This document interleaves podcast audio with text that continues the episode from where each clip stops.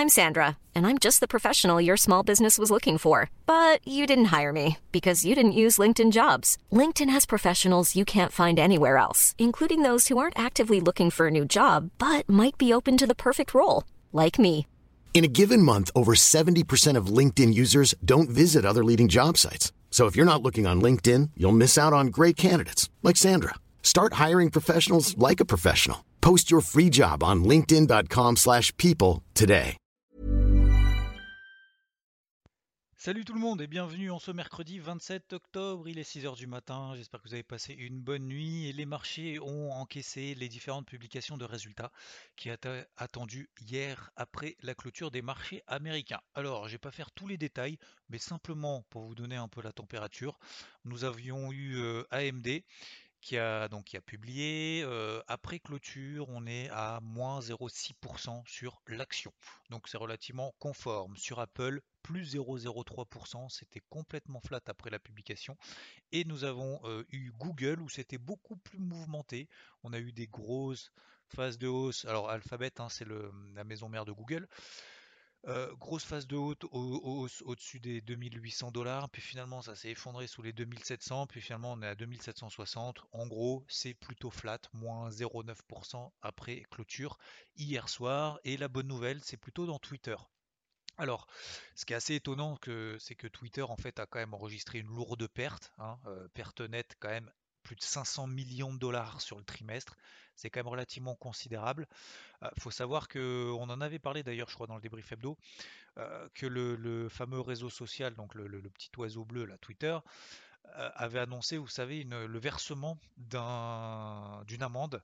En fait, c'est plutôt pour euh, un, un contentieux à verser à certains actionnaires qui avaient jugé euh, la communication de l'entreprise lors, à un moment donné, d'une publication de résultats, une publication de chiffres par rapport à ses utilisateurs, jugée trompeuse.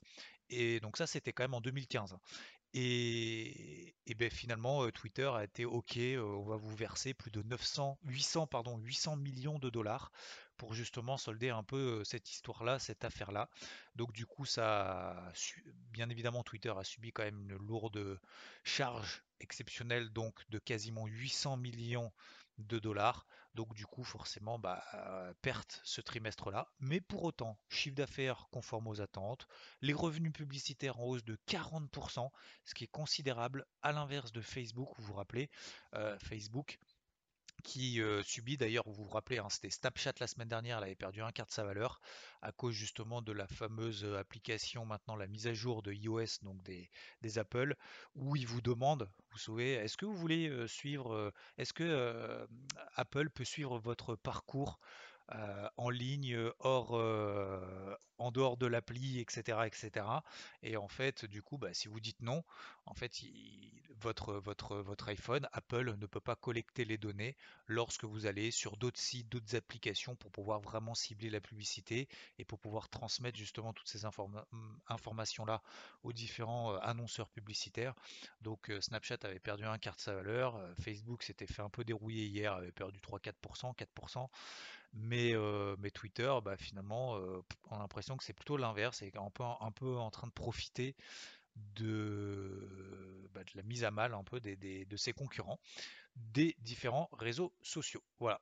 Donc, concernant euh, les publications, donc vous l'avez compris, bah, c'est plutôt, euh, plutôt relativement conforme. Euh, au niveau des publications également macroéconomiques, hein, on avait la confiance des consommateurs. bah, visiblement aux États-Unis, les consommateurs sont très confiants. C'était meilleur que prévu. Les chiffres du mois passé étaient meilleurs que prévu également. Aujourd'hui, on attendra notamment les commandes de biens durables aux États-Unis. Cette nuit à 2h30, on a eu en Australie l'inflation qui était complètement conforme aux attentes. Et puis à partir de demain, on aura la conférence de presse de Christine Lagarde, présidente de la Banque Centrale Européenne, mais surtout aussi la première estimation du PIB aux États-Unis, très très important, parce que c'est là où il y a le plus de surprises parmi les trois estimations du PIB. Vous savez qu'il y en a trois. Donc globalement, finalement, ça nous donne des marchés toujours plutôt optimistes, plutôt positifs. Même si voilà, on est sur des records historiques et qu'il y a très peu de volatilité, quand même, il y a eu quand même un petit peu plus de volatilité hier, on a eu quand même pas mal de mèches, notamment sur les différents indices américains.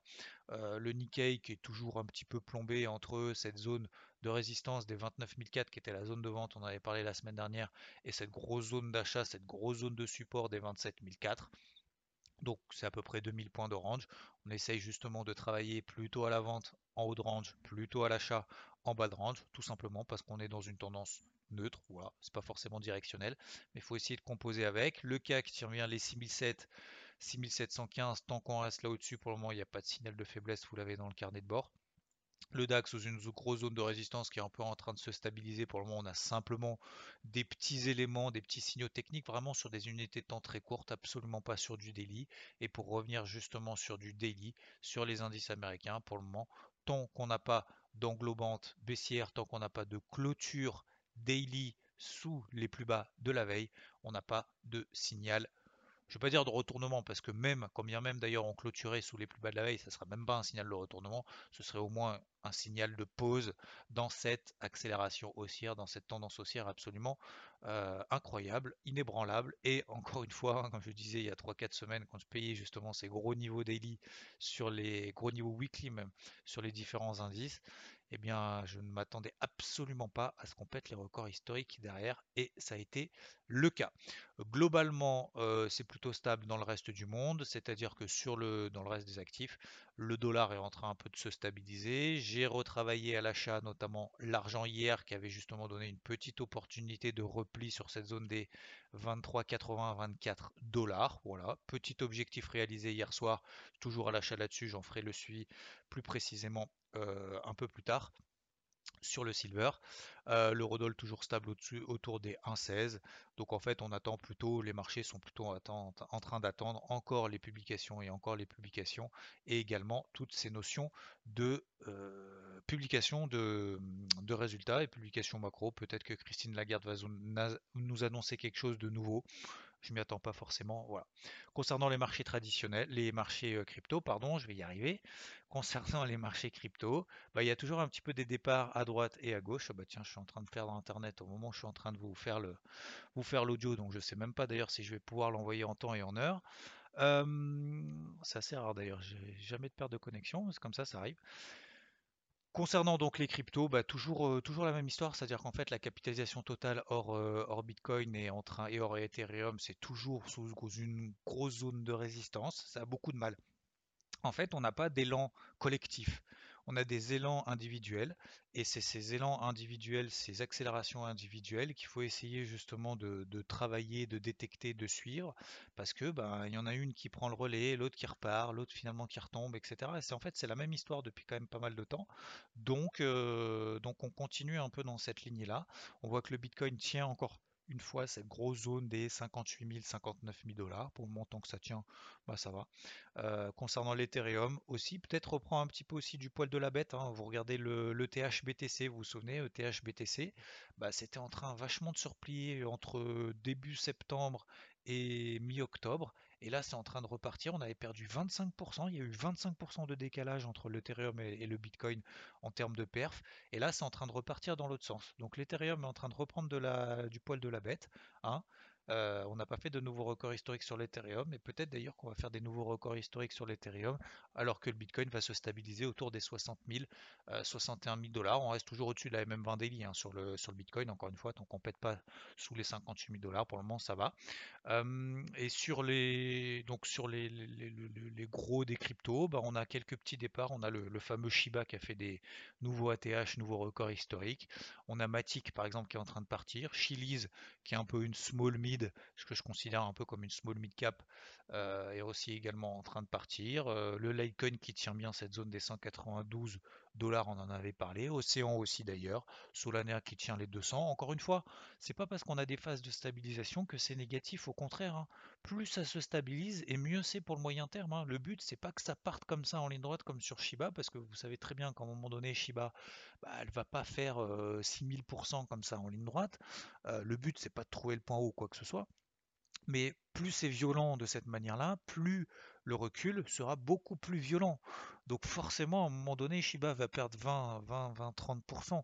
Ça semble évident. La question c'est quand.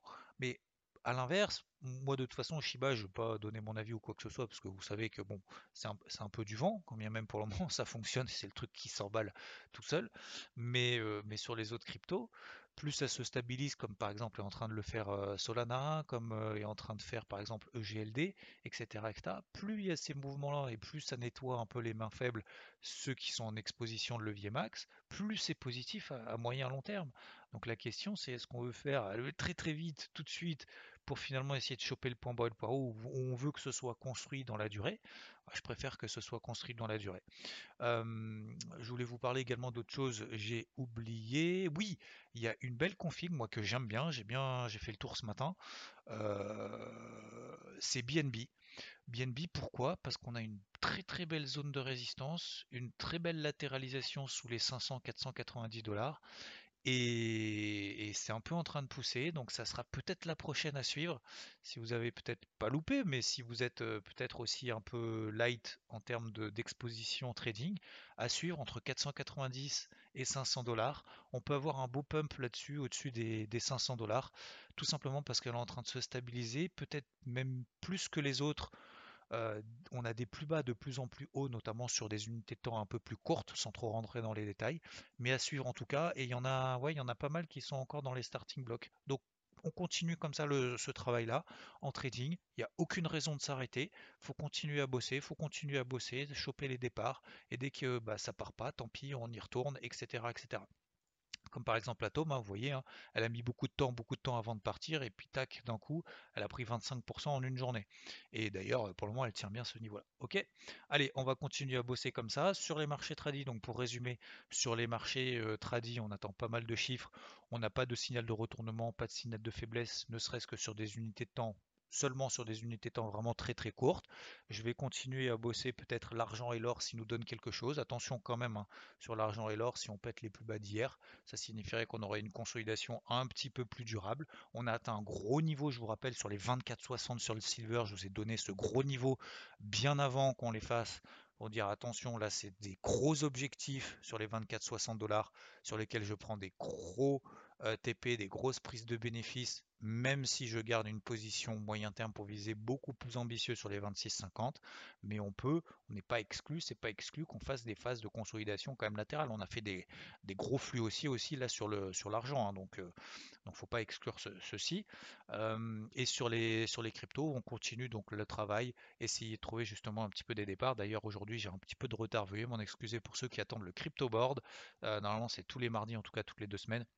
Je vais faire justement l'actualisation de ce crypto board euh, dans la matinée et on se retrouve ce soir, donc puisque tous les mercredis, dans le crypto hebdo sur la chaîne YouTube IVT. Je vous souhaite une excellente journée, bon réveil, bon café si vous écoutez ce, cet audio pendant, le, pendant votre petit déjeuner ou sur la route. Euh, travaillez bien et à plus. Ciao. When you make decisions for your company, you look for the no-brainers. If you have a lot of mailing to do, stamps.com is the ultimate no brainer. Use the stamps.com mobile app to mail everything you need to keep your business running with up to 89% off USPS and UPS. Make the same no brainer decision as over 1 million other businesses with stamps.com. Use code PROGRAM for a special offer. That's stamps.com code PROGRAM.